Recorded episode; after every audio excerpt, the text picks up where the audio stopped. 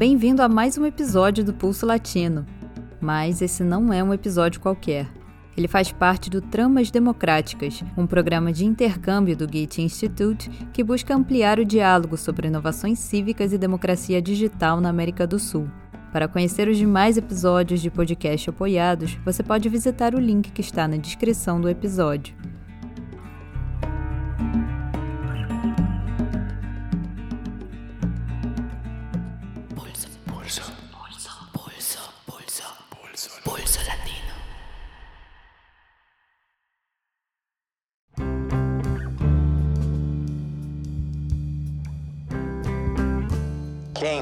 Melhor que os oprimidos, se encontrará preparado para entender o significado terrível de uma sociedade opressora? O grande problema está em como poderão os oprimidos, que hospedam o opressor em si, participar da elaboração como seres duplos da pedagogia de sua libertação. Somente na medida em que se descubram hospedeiros do opressor poderão contribuir para o compartilhamento da sua pedagogia libertadora.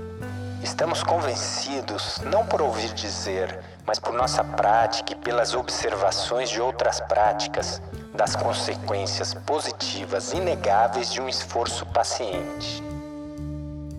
A paciência é também uma virtude revolucionária.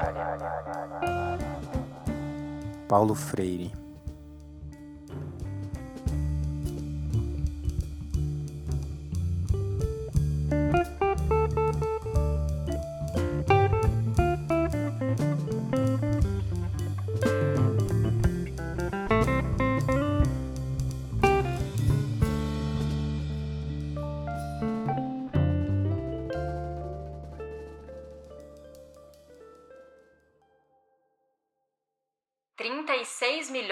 adultos analfabetos.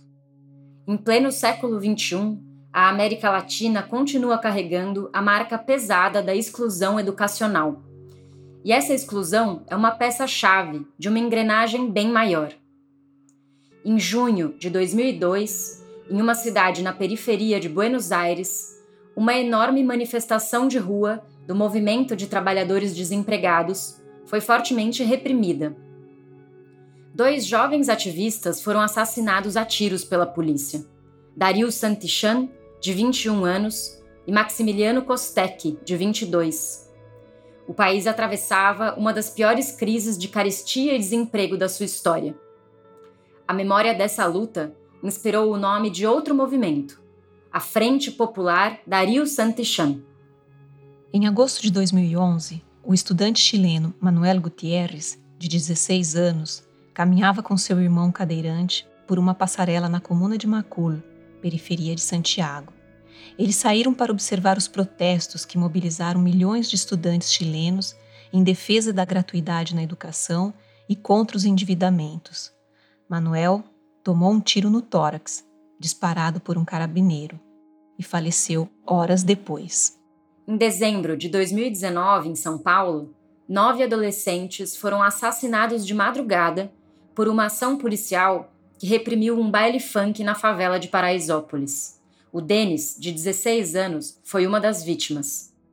Ele era irmão de um ex-aluno e professor da Rede Emancipa de Educação Popular, um movimento social que defende a democratização das universidades no Brasil.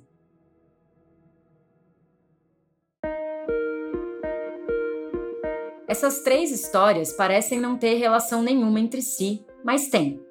Nesses três países, Argentina, Chile, Brasil, o Estado tem um largo currículo de criminalização da periferia e de assassinato de jovens trabalhadores. Esses mesmos estados excluem as periferias de acessar sistemas educacionais públicos, gratuitos e de qualidade. Esses três países também compartilham histórias de lutas pelo direito à educação pública, gratuita e de qualidade para os trabalhadores e moradores das periferias. Nessa batalha, os movimentos de educação popular cumprem um papel especial, articulando a luta social por educação aos espaços de reprodução da vida. Inspirados por uma pedagogia emancipadora e pelo pensamento de Paulo Freire, a educação popular constrói pensamento crítico e os vínculos de solidariedade no cotidiano, ao mesmo tempo que propõe um horizonte de mudanças mais profundas.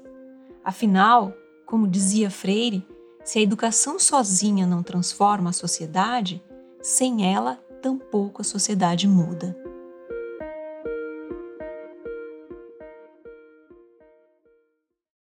Pensando nessas conexões, o Pulso Latino conversou com três movimentos sociais de educação popular que atuam com jovens, adultos e crianças das periferias urbanas, da Argentina, do Chile e do Brasil.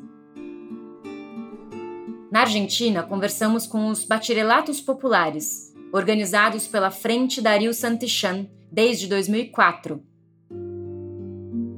No Chile, com o movimento La Otra Educación, que organiza a experiência das escolas livres desde 2013.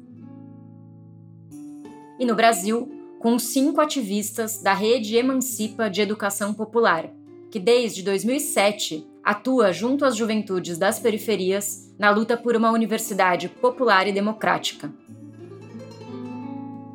Queríamos entender como a educação popular acontece em diferentes periferias sul-americanas e também como sua prática cotidiana se articula ao enfrentamento do conservadorismo e do autoritarismo.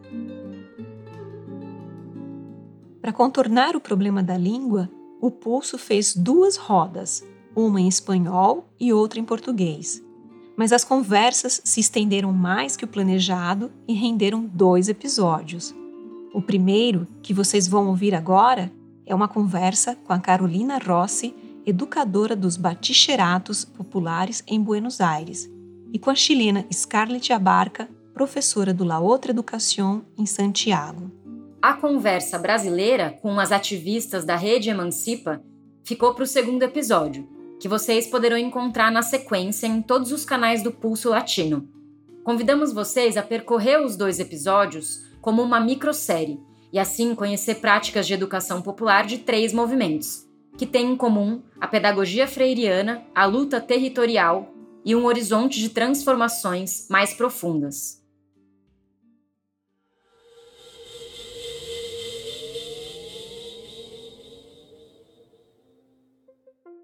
A Frente Popular Dario Santichan e La Outra Educação são dois movimentos que têm em comum a atuação no campo da educação popular.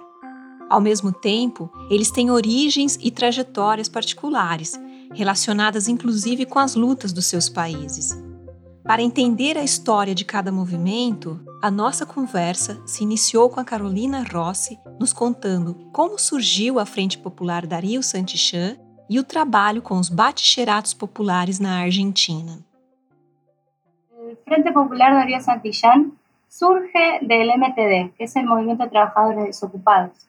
por allá por el 2001, ¿no? obviamente en la Argentina la crisis económica muy fuerte dejó a muchas personas sin trabajo, sem vivienda. Já deixaram 18 mortos. O ex-ministro Cavallo é proibido de deixar o país. O povo na rua desafia o estado de sítio. Na madrugada de Buenos Aires, uma multidão Una problemática social tremenda que decayó en esta explosión social donde decidimos organizarnos y buscar otras formas los movimientos sociales fueron lo más importante para garantizar, ¿no? Entre los compañeros, compañeras que se organizaban de los barrios, vecinos, vecinas, para garantizarse vivienda a partir de asentamientos, trabajo a partir de las cooperativas y educación también, porque sabían el ejemplo de Darío, de Maxi, de todos los compañeros que en ese momento nos dejaron por las manos de las fuerzas represivas,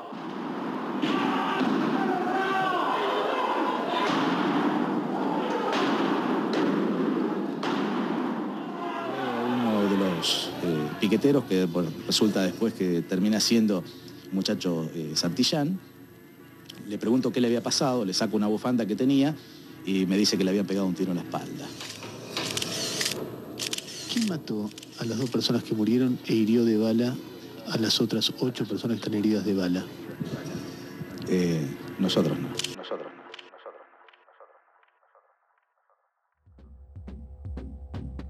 Como a gente comentou lá no começo, Dario Santichan e Maxi Kostek foram assassinados pela polícia de Buenos Aires no dia 26 de junho de 2002. Eles também participavam do movimento de piqueteiros, que autogeria cooperativas de trabalho. Depois ficou provado que as balas que mataram Dario e Maxi eram de chumbo e foram disparadas a menos de 10 metros de distância. Em 2005, seis policiais foram condenados à prisão pelo assassinato dos jovens e pelo encobrimento do crime. Para quem quiser saber mais sobre essa história, procure o documentário La Crisis causó dos nuevas muertes. A Frente Popular Dario Santichan tem origem no movimento de fábricas recuperadas e de trabalhadores desempregados, e desde 2004 desenvolvem espaços de educação popular.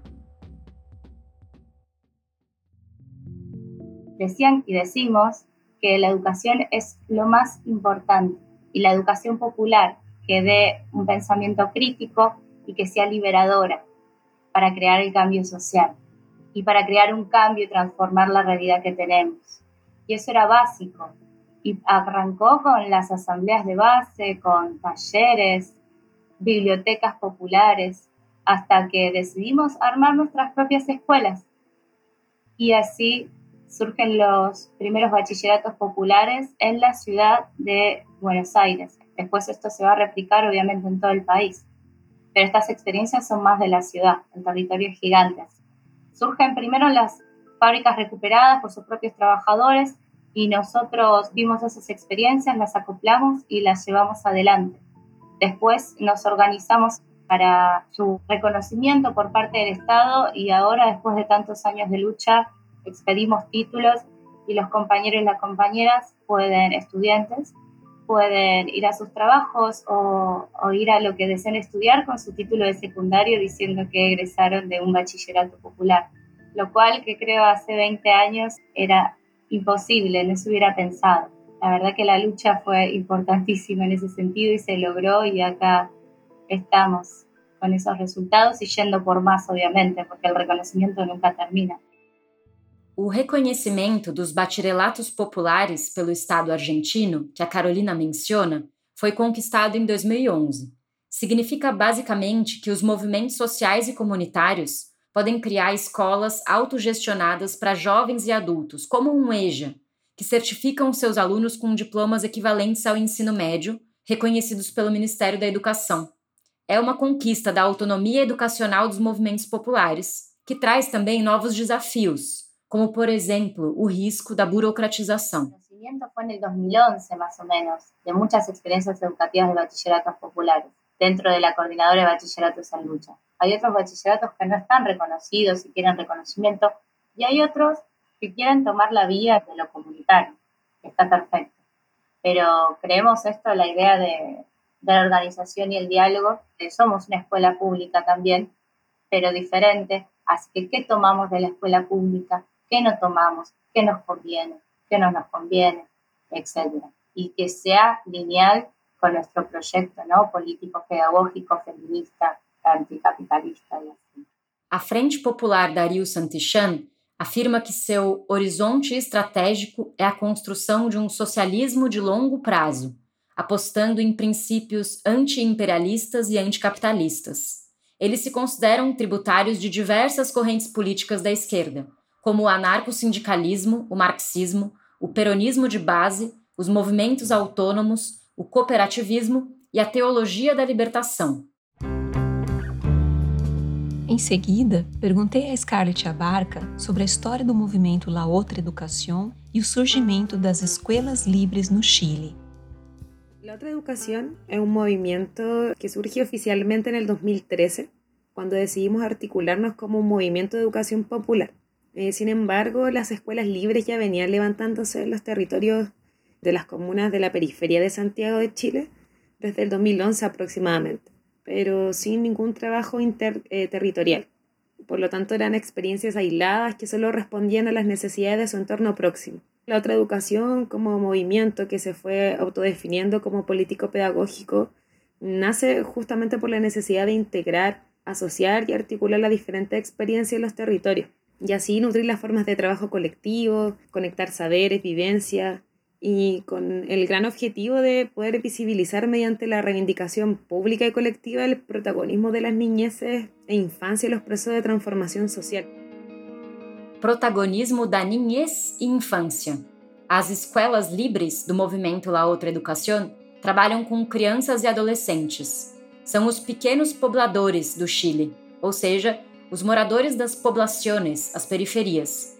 Uma das agendas do movimento é a crítica ao adultocentrismo e um olhar sobre as crianças como sujeitos políticos e sociais. En términos bien concretos, las escuelas libres son espacios eh, territoriales autónomos donde todavía tenemos la aspiración de quizás avanzar a algo, a una experiencia similar a que comentaba Carolina, de poder también ser reconocidos por Estado como una alternativa real. Nuestras escuelas funcionan los días sábados a través de talleres con algunos ejes temáticos que, que trabaja diferentes temas como el feminismo, medio ambiente, la identidad barrial, pero todavía estamos en disputa de poder afrontarnos a la, a la educación formal y, que nuestras experiencias o, nuestras formas de trabajo pedagógico de la educación popular sean también reconocidas. Creo que apuntamos a eso como un gran, un gran sueño. Nos llevamos en, en esa construcción. Hemos también eh, avanzado la estructuración de una orgánica que nos ha, nos ha permitido estos últimos tres años disputar recursos estatales y autogestionar también talleres de autoformación en colaboración con otros espacios y movimientos, e incluso también incluir prácticas profesionales, promoviendo, al menos de esa manera, la relevancia de la educación popular para la formación de futuros profesionales, ligados al área humanista y la ciencia social. Pero eso más o menos ha sido como nuestra trayectoria de, ir irrumpiendo, de ir eh, visibilizando eh, y de ir disputando también a la escuela formal, que es la única reconocida por, por el Estado de Chile como, como algo válido. Y que justamente acá ha dejado en, en, claro de que no contempla todas las necesidades de los niños y las niñas y adolescentes de nuestro país, que está muy lejos de, de poder plantearse como una educación liberadora eh, que reivindique también el protagonismo de, de las niñeces y las juventudes. Carolina e a Scarlett também contaram sobre suas trajetórias pessoais de militância. Perguntei a elas como se tornaram professoras de educação popular. Uh, mi encuentro con la educación popular eh, fue desde lo académico, es decir, desde el estudio. Essa é a Carolina.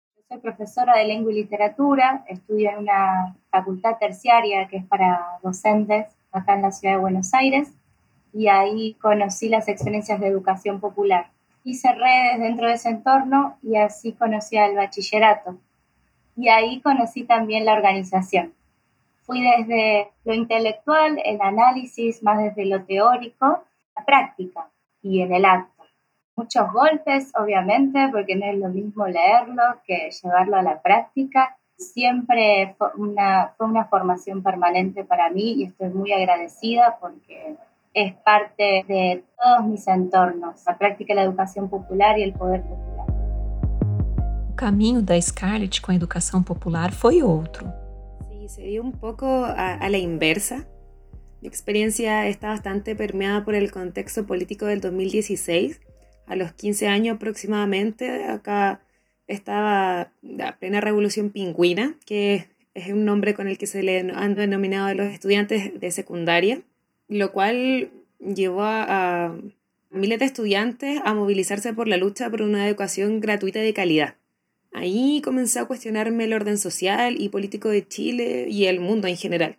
Pero no es hasta mediados de 2011, cuando había entrado a estudiar historia a la universidad, que tuve vinculación con un espacio político un poco más articulado, que trascendía la manifestación y la lucha callejera, y que cimentaban su trabajo en lo territorial, en las poblaciones de donde también vengo yo. Por tanto, conectar e interesarme en la articulación de un proyecto popular, de educación popular basado en las experiencias de la cotidianidad, fue para mí poder acercarme al mundo que conocía a través de la teoría. Primero tuve este acercamiento más práctico y luego indagar en este, en este conocimiento más estudiado de, la historia, de la realidad social, cultural. Y ahí tuve la oportunidad de ser partícipe de espacios eh, que llamaban escuelas libres, donde puede observar las relaciones humanas de una vereda colectiva y solidaria, donde me, me interpeló harto que se planteara las necesidades individuales, no por sobre la comunidad, relaciones que se establecían en base al vínculo, a la confianza, el afecto y las condiciones de cambio y transformación. Yo creo que esa experiencia vino de, esta forma a, a involucrarme activamente, interpelando mi propia individualidad Es por eso que la educación popular se abrió a mí así como una vía contextualizada de cambio, eh, de empatía, de solidaridad, de creación colectiva y una vía de transformación política. Entonces tuve como esa experiencia un poco al revés que, que tuvo Carolina, pero que también en un momento se conectaron, se conectaron, se complementaron. Ya nutrió mi cotidianidad, mis lazos personales, mis convicciones y motivaciones también. A Scarlett tinha comentado que entre 2011 e 2013 as escolas livres foram experiências isoladas, ou, nas palavras dela, sem conexão interterritorial.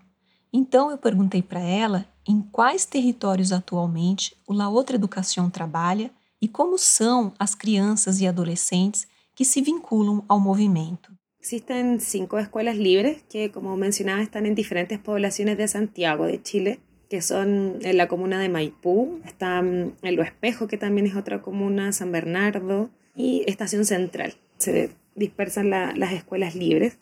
Los chicos y chicas con quienes nosotros compartimos esos espacios tienen un rango etario aproximado entre los 8 y los 17 años, aproximadamente 18. También es bien variado y tampoco establecemos las temáticas o, las jornadas eh, diferenciándolos por, su edad, sino que también la idea es, poder trabajar de manera simultánea eh, las diferentes actividades o saberes. Y sí, en, en algún momento, si bien esto se daba bien en cada territorio, había muy poco diálogo entre las metodologías de, trabajo en las poblaciones. Acá en nuestro país, la educación popular eh, se ha dado reivindicativamente desde la experiencia, más que incluso considerarla dentro de la profesión docente. Por ejemplo, yo soy profesora y no existe en las mallas curriculares de, la formación docente áreas que puedan acercarse o simplemente tengan eh, un contenido de educación popular como yo sé que sí hay en, en otros países de Latinoamérica. Por lo tanto, la necesidad de poder ir integrando esos saberes, conectarlos, de poder también dialogar, como decía anteriormente, eh, se, se, generó como una, una necesidad imperante y nos permitió poder articularnos y también poder articular no solo nuestras prácticas, sino que también nuestros discursos, eh, lo cual también llevó al conocimiento de otras experiencias de educación popular, que también tenían sus formas muy particulares de acuerdo a la propia experiencia del territorio.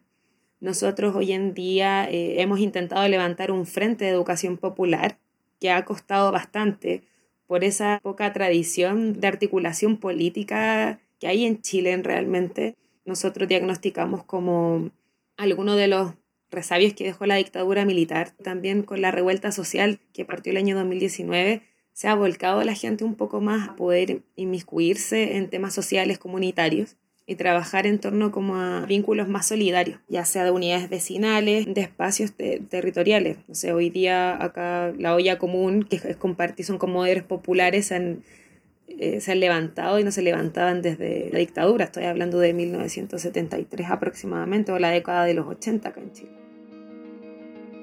As oias comunes, ou panelões comunitários, são refeições gratuitas e solidárias compartilhadas nos bairros, que foram necessárias para atravessar o empobrecimento de muitas periferias chilenas durante a ditadura do Pinochet. Desde a revolta social de 2019, os chilenos reativaram práticas de solidariedade comunitária e militância territorial, fazendo assembleias de bairros chamadas Cabildo Abiertos e recuperando a prática das oias comunes.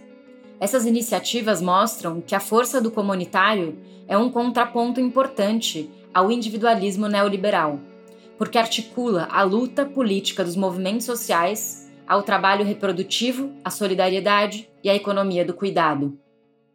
Por lo tanto, ahí hemos estado intencionando con algunas otras escuelas populares, con algunos comités también de niñez, con algunas organizaciones también feministas que trabajan en temas de infancia y niñez, estableciendo redes y contactos con algunos compañeros y compañeras que se han dedicado más de lo académico, de lo teórico, para nutrir también nuestras prácticas y nuestra experiencia. Estamos en ese proceso de construcción o de ir cimentando estas experiencias y dejar también evidencia de ello para finalmente poder recomponer el tejido social en las poblaciones, que son los principales espacios donde nosotras y nosotras nos encontramos y a través de la mirada de los niños, las niñas y, y los adolescentes y jóvenes que, que son parte de aquello. Perguntei para Carolina sobre a relação entre os professores e os adultos trabalhadores e estudantes dos baticheratos. Quem são? De onde vêm? Como se vinculam? El movimiento es una organización social, pero está sosteniendo a una instancia que es pública, con reivindicación y una pedagogía popular. Y muchos de los compañeros y compañeras que sostenemos el Bachi también somos parte de, de la organización. Pero por otro lado también hay docentes que vienen de otros lados y tienen otras experiencias, así que es un rejunte muy interesante. Somos escuelas para adultos, así que estamos con jóvenes y adultos, una franja etaria muy grande, a partir de los 18 hasta 70 años tranquilamente. Tenemos escuelas en que la juventud es entre los 18 y 25 es más fuerte y en otras que hay población un poco más grande, de los 50 para arriba. Hola, soy Alejandra Córdoba, tengo 19 años, soy de nacionalidad boliviana. Hace 18 años que estoy acá, llegué a Argentina cuando tenía un año. Tengo 19 ahora. Eh, nada, conocí el bachi por mediante mi mamá, que entre charla y charla me dijo para completar el secundario, ya que lo dejé por, porque tengo una nena de 3 años y se me hizo muy complicado ir al colegio y ir con ella, ya que en los colegios normales o como son los otros colegios distintos a esto, no, como que no podés llevar a niños o son más, son más materias que acá. Mi nombre es Carmen Echeverría, tengo 58 años, tengo cinco hijos, eh, emigré hace 18 años. Este, estuve trabajando para ayudar a mi familia, después mis, traje de a poco mis hijos, ellos pudieron estudiar, profesionalizarse. Y bueno, después me, me invitaron, me, me, inculcaron a que yo también estudie. Y yo pensaba, con mi edad, ¿para qué voy a estudiar? Y ellos me dijeron, mami, para ejercitar, ejercitar tu mente. Y bueno, acepté. Hice la primaria para recibir mi certificado de... Así que construir con tantas vivencias, tantas experiencias, tantas historias de vida, ahí sigue estando gente de muchos territorios y lugares, las redes que nos sostiene la organización. Los espacios de crianza, la juventud, las cooperativas de trabajo, los espacios de salud también, los comedores, digo, de lo más elemental hasta lo más importante, es lo que nos sostiene y, nos hace. Pensemos que también estas escuelas son parte del territorio y construyen en el territorio y analizan el territorio. Y justamente nuestra organización está muy en el territorio más que nada en, los sectores más populares, ¿no? Donde era necesaria escuelas, ya que no había escuelas. Y nosotros dijimos, bueno, si no hay, la construiremos. La verdad que siempre trabajamos con una población muy vulnerable, que siempre le dijo que vos no podés, ¿no? Un poco el mensaje del capitalismo, para que siga funcionando ese lugar. Bueno, y nuestro rol desde la educación popular transformadora es hacer los agentes de cambio y que tomen un rol activo. A Scarlett também contou para gente sobre a relação entre pedagogia e ideologia, como as pedagogias tradicionais se articulam ao neoliberalismo e como as pedagogias alternativas da educação popular constroem um chão histórico para novas sociedades possíveis. As escolas livres criticam o neoliberalismo na mesma medida que criticam o adultocentrismo, se vinculando às crianças como sujeitos históricos.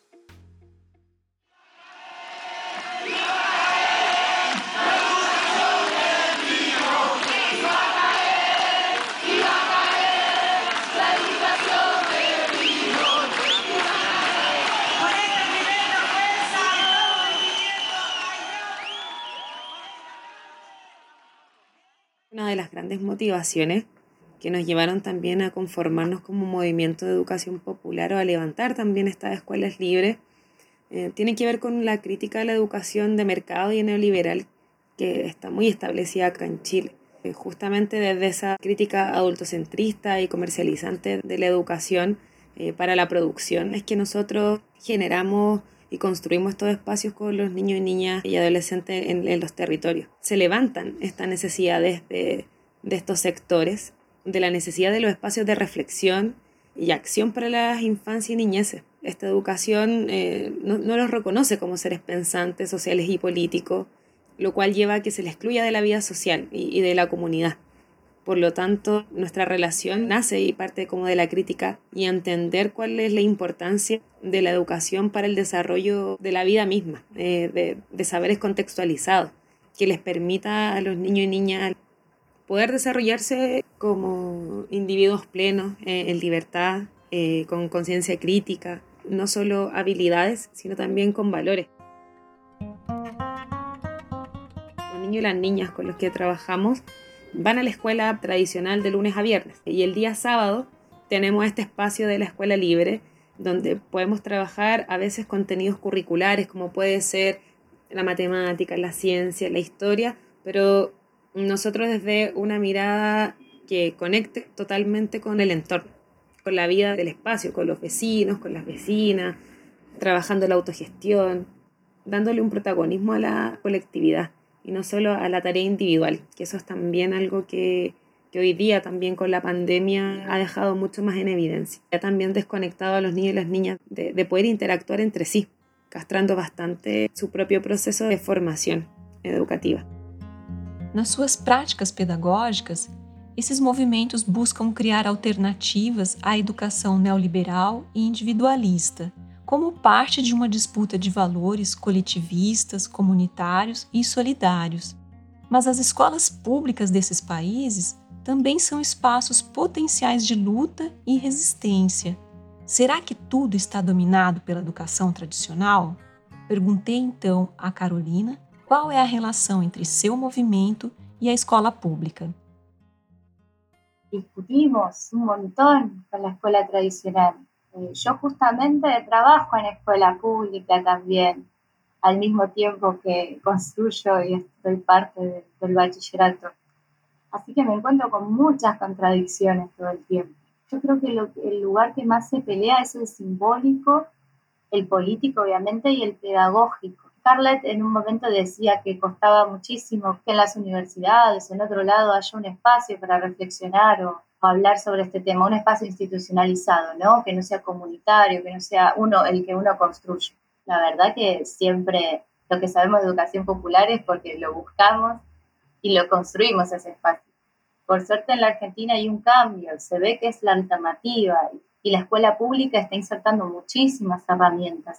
estamos con el mismo público, las mismas personas, tenemos las mismas problemáticas sociales, culturales, intentamos unirnos de alguna manera, pero siempre rompiendo con esta forma bancaria, siempre con la idea de diálogo. No queremos quemar a la escuela tradicional porque está cambiando porque nosotros la estamos empezando a habitar con nuestras experiencias y recorridos dentro del campo popular. Así que me parece que ese es el camino. No voy a decir que estamos en todos lados, que rompimos la, barrera mediática, que somos la alternativa primera, pero estamos, estamos en los barrios. Acá en Argentina con, los 90 y el 2000 era muy común y sigue siendo común la preferencia a la escuela privada antes que la pública está en el sentido común eso. Y bueno, todavía tenemos este bagaje que quedó de, los 90 y principios del 2000 y sigue hasta ahora de, lo bueno se paga, ¿no? Para a concepção bancária da educação, a consciência é esse recipiente que deve ser preenchido. É esse espaço vazio à espera. A educação bancária é um ato de depositar fatos e informações semi-mortas nos educandos. A estes, nada mais resta que arquivá-los, memorizá-los para depois repeti-los. A concepção bancária nega a dialogicidade como essência da educação e se faz antidialógica. Mas não há humanidade fora da busca inquieta, fora da criação e da recriação, fora do risco e da aventura de criar. Fragmentos de Paulo Freire.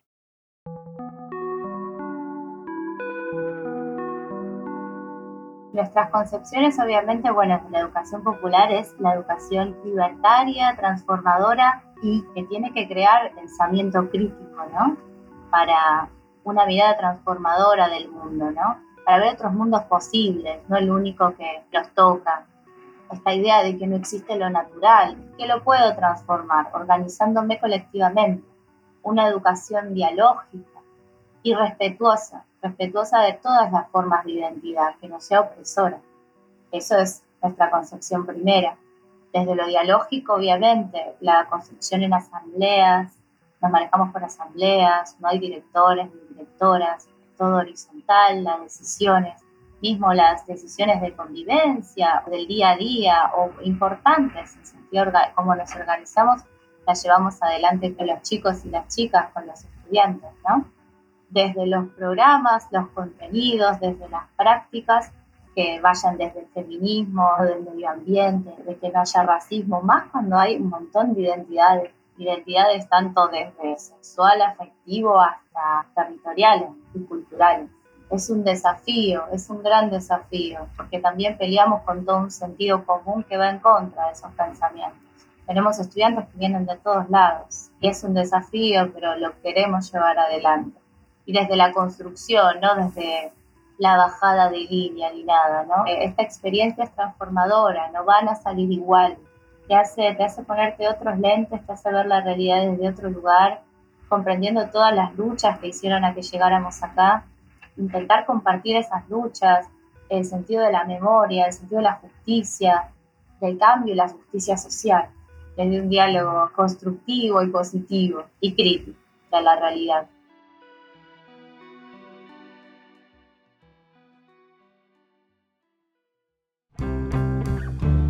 Uma característica da educação popular que articula a pedagogia freiriana ao marxismo do Gramsci é a ideia de que se deve praticar agora as modalidades de relações sociais que se pretendem para as sociedades do futuro. Se um movimento tem um horizonte coletivista, solidário e anticapitalista, as relações que estabelece no seu interior devem corresponder a estes valores. Como os valores neoliberais são hegemônicos, isso gera uma constante luta cultural interna para forjar uma sociabilidade alternativa. A Scarlett contou sobre como esse desafio é encarado nas escolas livres. Partimos de, de una horizontalidad y de diálogos constructivos y críticos y desde ahí van surgiendo como algunos conceptos pedagógicos. Uno de esos es el, el adultocentrismo. Aqui a Scarlett falou adultocentrismo. Que es la reivindicación de la valoración de las voces de las y los niños y, su protagonismo y el reconocimiento de ellos como seres sociales, políticos, con voluntad y opinión propia. Por lo general, cada escuela genera un diagnóstico territorial que se construye en conjunto con los niños y los niñas, justamente reivindicando este adultocentrismo. Y ahí también trabajamos temáticas de equidad de género que están enmarcadas dentro de una lucha feminista. No concebimos la equidad de género como se ha trabajado muchas veces en la escuela tradicional, sin esta visión crítica y política de lo que es la equidad de género.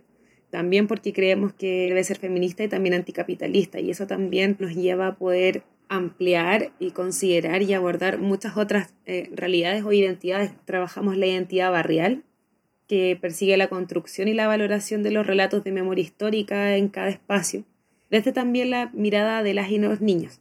Muchas veces la memoria histórica de los territorios se establece desde los relatos o las visiones de los adultos y adultas. Eh, muy pocas veces, si uno revisa los libros de historia, se consideran las voces de los niños y las niñas en estos relatos, y que claramente tienen mucho que decir, mucha, mucha experiencia también que aportar, pero el hecho de que no sean plenamente reconocidos como seres sociales y políticos los excluye también de estos espacios. Desde ahí creemos que le hemos dado un poco fuerte a, esto, a esta crítica al adultocentrismo, porque ya eh, creemos que reivindicar el protagonismo de las niñas y las infancias les permite también apropiarse, apropiarse también de los espacios. Muchas veces en, las clases hay mucho temor de, de poder opinar, de poder expresarse. Entonces también contra esa educación bancaria, donde el profesor o la profesora se sitúa como quien va, va, a entregar un conocimiento, por el contrario, que también son como lo, lo, que plantea la educación popular, que es que se generen diálogos, que la experiencia o, la educación no solamente la entregamos como adultos aportando a este proceso, sino que también eh, nosotros como adultos o adultas nos nutrimos de la experiencia y las visiones de los niños y las niñas. No estamos en la calle, nos enseñan cosas y es bonito porque jugamos, hacemos actividades y eso. Para mí sí es muy distinto porque en la escuela uno da una opinión y a veces está equivocado a veces está bien. Y cuando uno da una opinión, nada por, por miedo o con miedo. Entonces, aquí en la escuelita tú das una opinión y no está mal ni bien. Entonces, está intermedio y puede que la hagamos, puede que no, puede que esté en un futuro lejano, cercano. Para hacerla ahí, la diferencia es más grande de, lo normal. Es, es, que aquí es, es muy divertido venir. Aquí hacemos tareas y nos divertimos al mismo tiempo. Y ahí creo que se articulan de muchas maneras entre la lucha feminista, reconocimiento de, de las identidades, comentaba la compañera, desde una visión que intercepta también todas estas otras realidades. Cada temática que se trabaja en cada escuela libre surge de las visiones de los niños y las niñas y también de, los vecinos y vecinas. Entonces se da, como podríamos decir, un currículum bien particular por cada espacio, donde en un momento u otro van surgiendo todas estas luchas, se van articulando porque si bien trabajamos con niños y niñas y adolescentes, también esos niños y niñas y adolescentes tienen padres y tienen madres que también eh, han sufrido violencia, ya sea de género, de precariedad eh, laboral, eh, han, tenido contacto o experiencia con disidencias también sexuales o en la propia escuela. Ahí viene un poco como esta mezcolanza de, luchas, de reivindicaciones que se van dando a, medida de, que se va dialogando, de que se va experimentando, de que se va reconociendo dentro de esta colectividad la individualidad de cada una, de cada uno de los niños y las niñas que tenemos y, de su contexto más próximo y, de todos quienes nos rodean. Diferencia es que la escuela tradicional le enseña lo que es la materia, lo que son cosas específicas. Pero el Mauri, ¿por qué acá es diferente? Porque el Mauri ama lo que es manualidad. Eso es lo que a él le ayudaba, ¿me entiende? Lo que es la manualidad, el desarrollo, el deporte. Él siempre ha dicho que la escuelita es una diversión, no es como la otra escuela. Porque la otra escuela él sabe que hay reglas, que hay reglamento, que él tiene que ir bien vestido, bien presentado, pero acá dice que no, pues él, él lo ve como un deporte, como una entretención para él. Enseña, pues yo le digo, mira Mauri, a, a, ti te conviene que los tíos te enseñen porque en el colegio acá son 47 y el profesor no te va a dedicarte a ti, se dedica a los 47 niños. En cambio acá los tíos tienen toda la voluntad. Para terminar nossa conversa, perguntei às duas ativistas sobre o avanço do conservadorismo e a difusão das fake news entre os adultos e crianças das periferias em que trabalham. Como a educación popular trabaja no enfrentamento das várias formas de opressão e das fake news que disseminam esses valores. Yo creo que uno de nuestros desafíos es tomar estos los medios tecnológicos de nuestro lado. Justamente yo creo que desde las escuelas populares no solo podemos construir el pensamiento crítico, es decir, que criticar estas formas, por qué estos discursos son así, tanto interrogarlo como analizarlo, por qué existe, con qué razón, por qué se da un discurso tan violento, ¿no? Porque son discursos de odio la mayoría del tiempo. O son noticias que van para ese lado, que son inaceptables. Cantaría que la gente lo vea así, pero no. Y mismo son discursos que tenemos en la cotidianidad en nuestros espacios. Convivimos con, con personas que vienen de muchos lugares y que les llegan estos mensajes.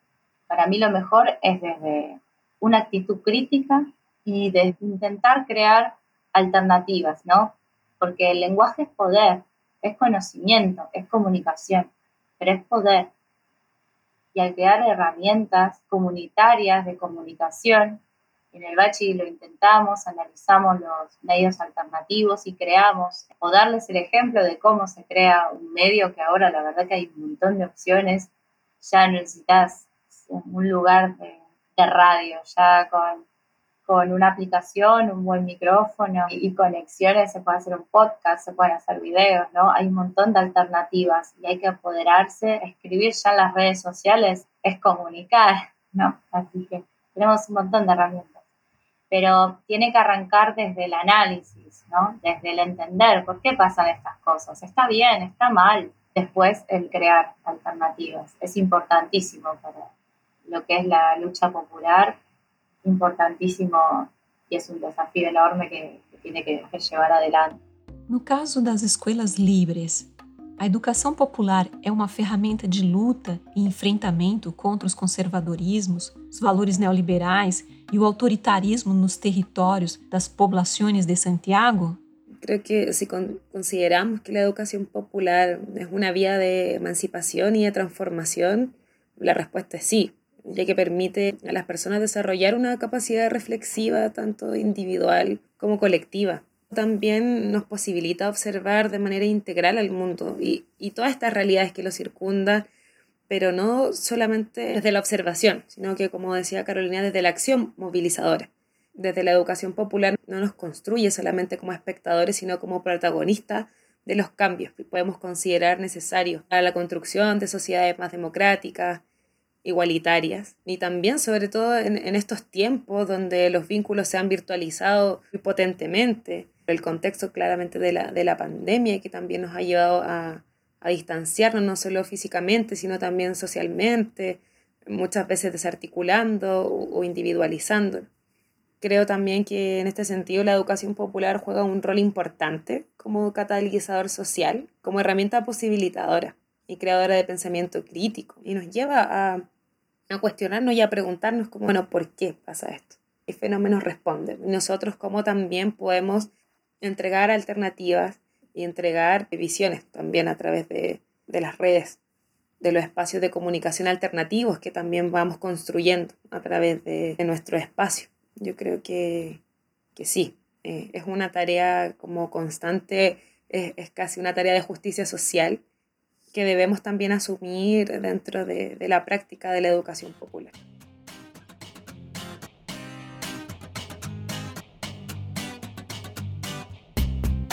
E o nosso bate-papo chegou ao fim. Quero agradecer vocês por essa conversa sobre as experiências de educação popular desenvolvidas por La Outra Educação e a Frente Popular Dario Santichan, que são fundamentais para a luta contra a exclusão educacional e para a construção de novas relações de ensino-aprendizagem. Muchas gracias, Elaine, por la invitación y también por la conversación a Carolina. Sí, muchísimas gracias por la invitación. Justamente hablando de, bueno, tomar los medios y así, bueno, esta es una gran oportunidad. Compartir las experiencias de Latinoamérica, comunicarlas y intentar hacer el mundo un poco mejor, ¿no? Para las próximas generaciones.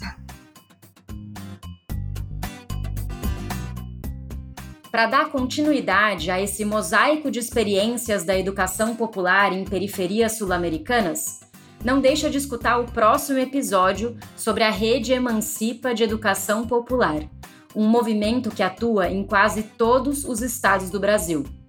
E como são muitos Brasis, conversamos com ativistas de cinco periferias: em São Paulo, Rio de Janeiro, Brasília, Natal e São Luís do Maranhão. Cinco mulheres militantes brasileiras e cinco sotaques para completar nossa conversa. Esperamos o clique de vocês nos canais do Pulso. Saludos latinos!